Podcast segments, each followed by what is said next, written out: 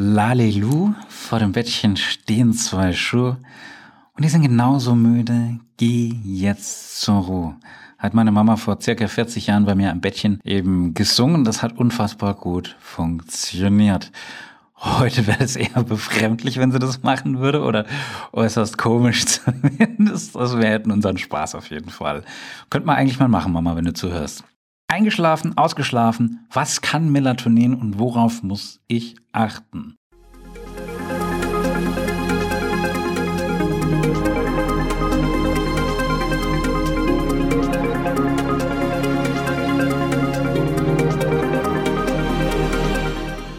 Ich möchte in der Folge wirklich einiges über Melatonin verraten. Ich möchte aber auch schauen, was hat denn die Pille mit Schlaflosigkeit am Hut? Warum brauche ich denn Vitamine und Mineralstoffe zum Schlafen? Kann Melatonin schlau machen? Dann gibt es natürlich auch Schlafmittel, von denen ich abrate, und zwar ganz konkret. Und dann gibt es noch weitere Alternativen, Tipps, ähm, ja, so diese Hausmittelchen und dann noch eine ziemlich geile Übung, die ich seit ein paar Wochen mache. Eine Atemübung, die mache ich am Ende von dieser Podcast-Folge. Die lohnt sich auf jeden Fall. Die tut mir so gut.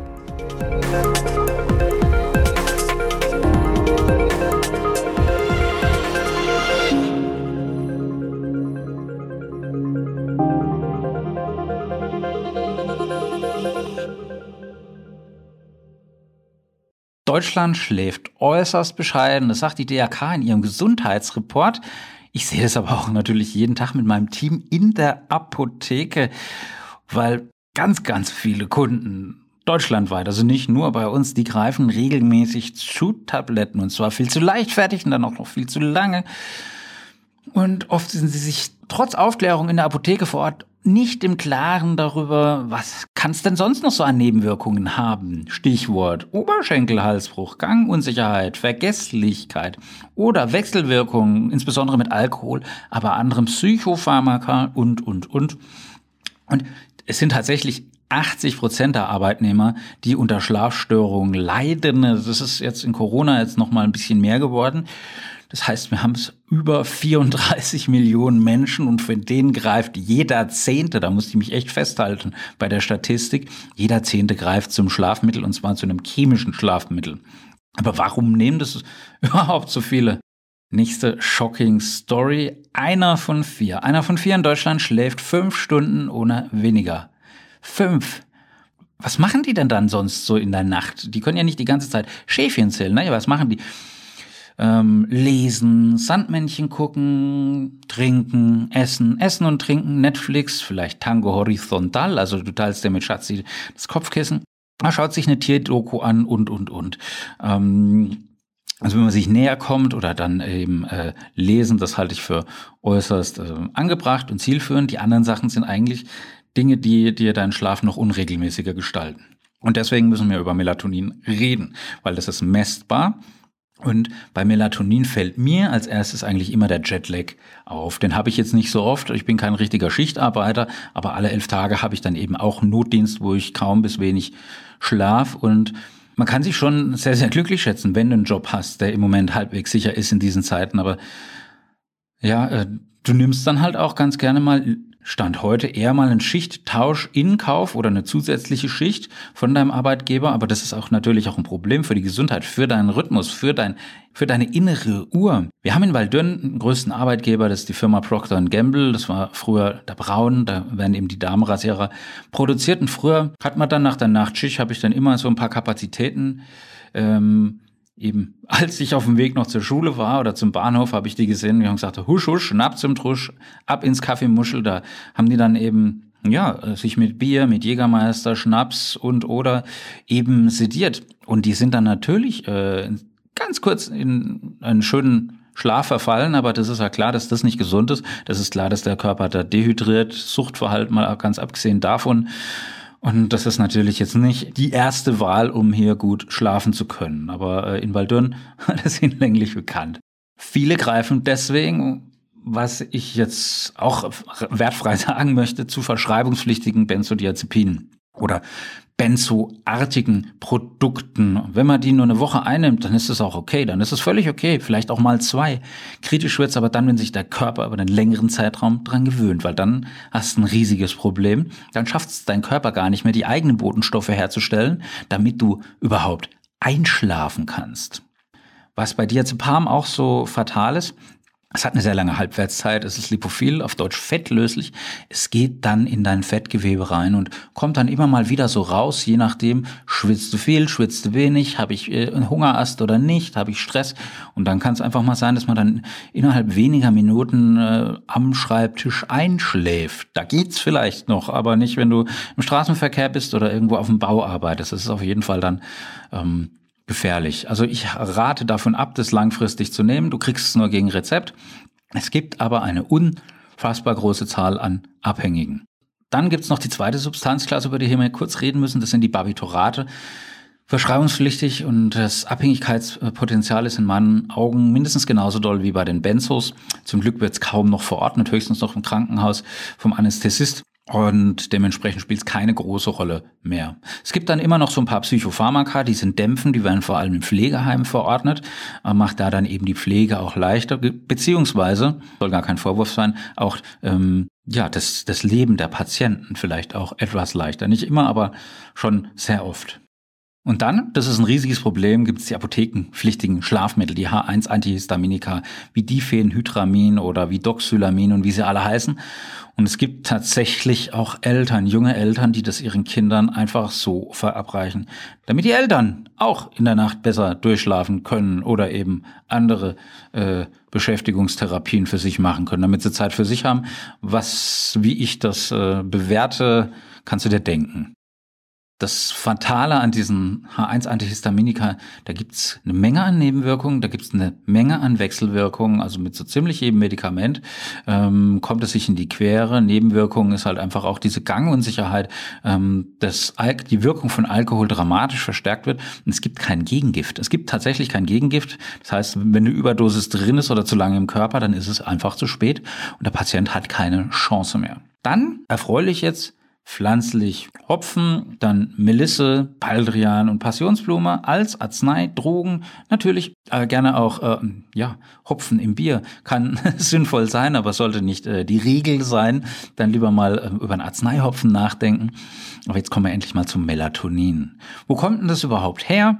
Nun, es wird im Bereich der Zirbeldrüse gebildet. Das klingt ganz lustig und Melatonin steuert deinen zirkadianen Rhythmus. Das ist dein Taktgeber, dein Taktstock, das ist dein Metronom für die Polarität zwischen Tag und Nacht, zwischen Aktivsein, Erholen, zwischen anabolen Prozessen, katabolen Prozessen. Und der Großteil, der wird nicht nur im Hirn, sondern auch im Magen-Darm-Trakt gebildet.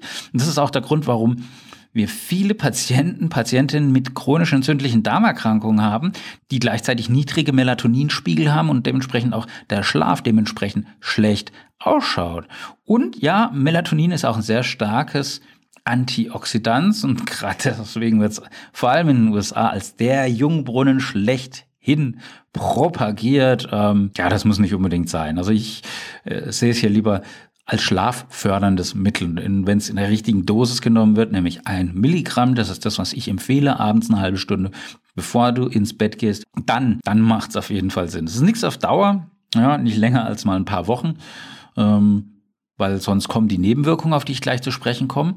Bei Melatonin ist es interessant, das Licht steuert tatsächlich die Ausschüttung über Lichtsensoren in den Augen und bei Dunkelheit geht einfach die Konzentration von Melatonin hoch. Bums. Und dann kannst du schlafen. Wie jetzt Melatonin konkret im Körper entsteht, das erfährst du kurz nach der Werbepause. Diese Podcast-Folge ist supported von Sleep Inc. Und das ist ein Startup in Berlin, das den Menschen mit hochwertigen Schlafprodukten dabei hilft, auch auf natürliche Art und Weise besser zu schlafen. Und mit seinen melatoninhaltigen Schlafdrinks und Kapseln schließt das junge Unternehmen die Lücke zwischen ja, pflanzlichen und chemischen Schlafmitteln und bietet darüber hinaus eine qualitativ hochwertige Lösung für natürlich wirkende Schlafhilfen. Seit 2019 arbeitet das Team von Sleep Inc. gemeinsam mit ihrem Hauptgesellschafter Dr. Kade Health Pharma, bekannt für Produkte wie Sanostol oder Riopan, an der Verbreitung des guten Schlafes. Und dank der strategischen und operativen Unterstützung durch Dr. Kade sind die Produkte von Sleep Inc. nun eben auch deutschlandweit in der Apotheke erhältlich. Du kannst es tatsächlich in der Apotheke vor Ort kaufen und es ist bei uns mittlerweile schon sehr beliebt. Werbung Ende. Also wie entsteht Melatonin jetzt konkret im Körper? Zum ersten wird die Aminosäure Tryptophan in einem Stoffwechselprozess umgewandelt in Serotonin. Serotonin kennst du als das Glückshormon schlechthin und das Serotonin wird dann in einem weiteren Schritt in Melatonin umgewandelt. Und ja, Tryptophan wird hin und wieder mal in der Apotheke verlangt, also die äh, Vorvorstufe vom Melatonin, ähm, wird auch empfohlen bei Schlaflosigkeit. Aber es bringt dir dann nichts, wenn du zum Beispiel die Pille nimmst, weil da hast du eigentlich immer einen Mangel an Vitamin B3 und Vitamin B6. Das heißt, ich brauche immer für die Umwandlung von Tryptophan in Serotonin und dann später in Melatonin bestimmte Kofaktoren. Das sind dann eben die Mineralstoffe und Vitamine, wie hier eben B3 und B6 und andere, die dann öfters mal links oder rechts liegen gelassen werden aufgrund eines anderen Medikaments, aufgrund eines anderen Nahrungsergänzungsmittels oder aufgrund deinem Status mit der Schilddrüse und, und, und. Und deswegen ist wirklich immer wichtig, dass du gerade bei einer regelmäßigen Einnahme von Medikamenten oder auch NEMs und bei allem also, was du machst, selbst Nahrung einfach dich mal darüber schlau machst, gerne in deiner Apotheke vor Ort, wo kann denn jetzt hier ein Defizit entstehen? Und vielleicht kannst du das auch messen lassen. Macht Sinn, machen wir relativ gerne und dann ist das Problem auch schnellstmöglich äh, behoben, auf sanfte Art und Weise.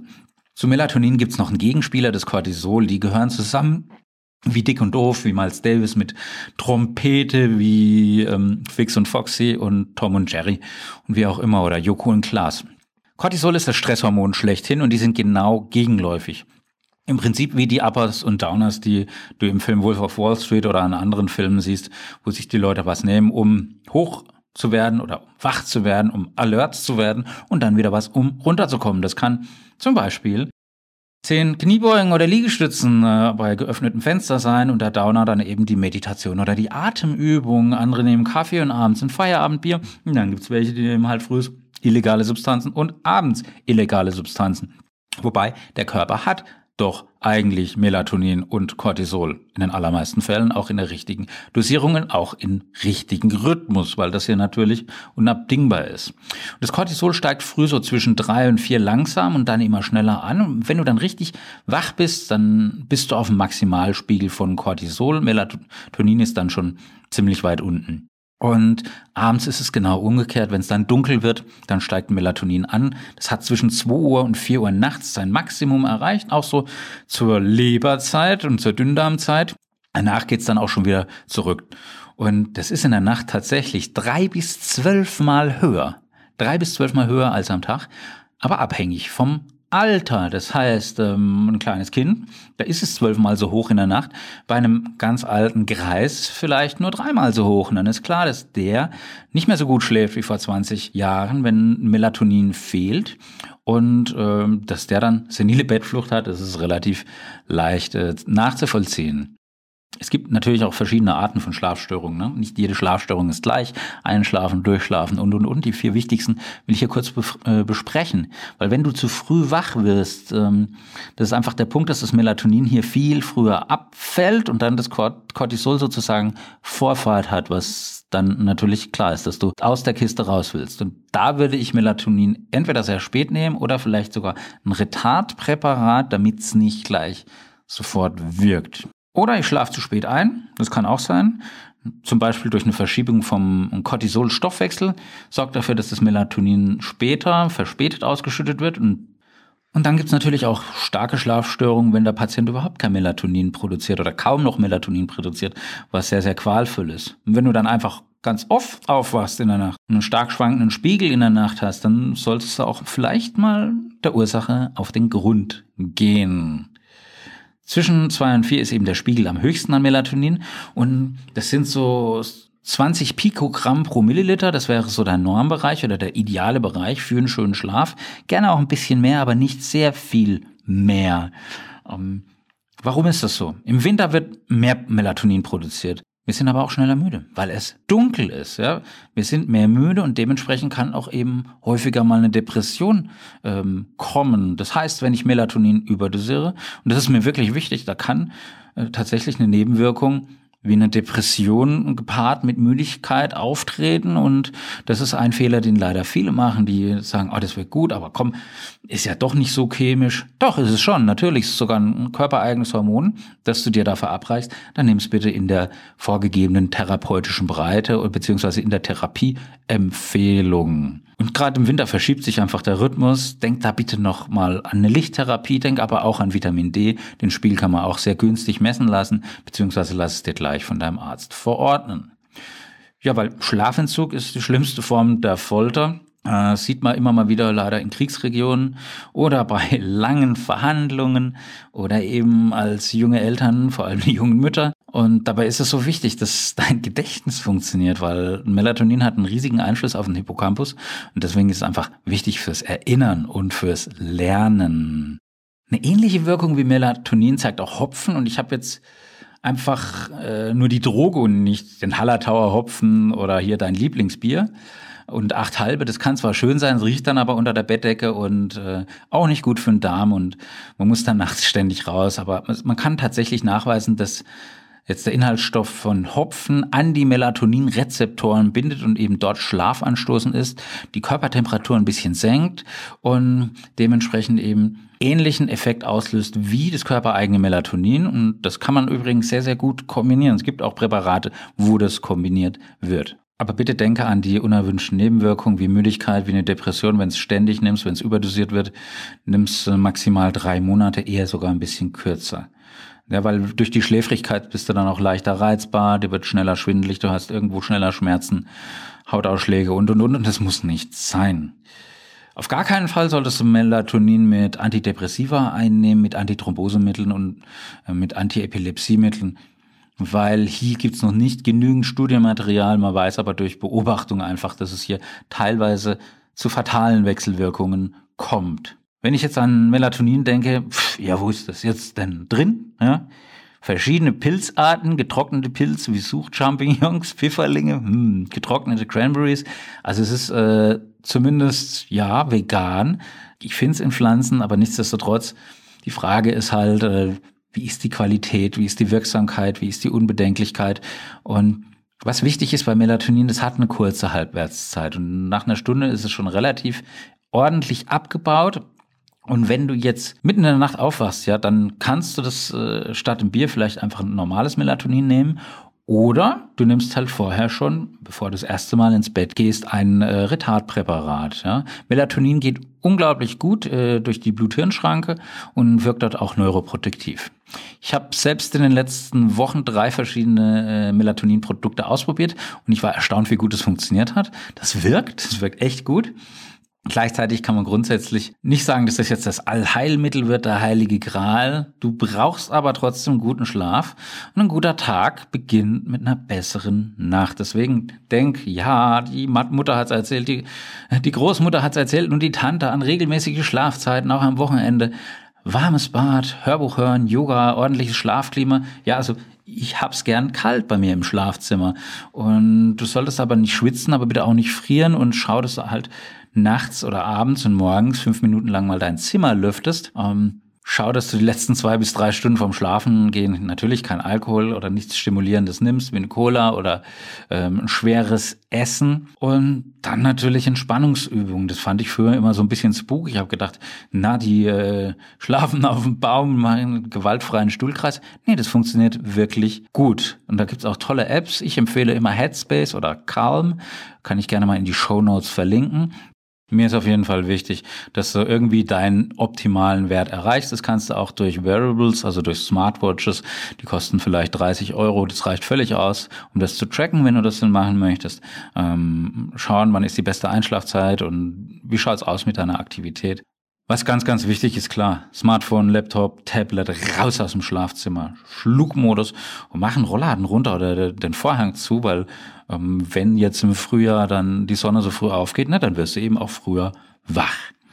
Ja, Lalelu.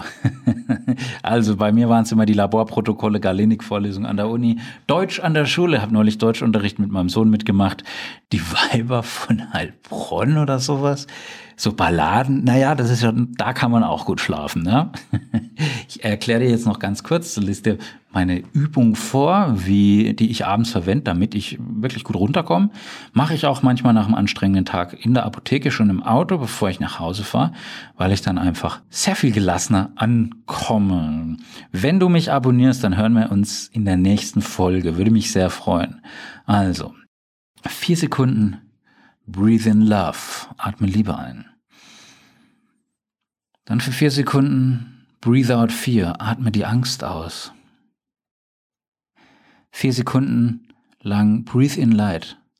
Atme das Licht, die Helligkeit ein. Die nächsten vier Sekunden Breathe out Darkness.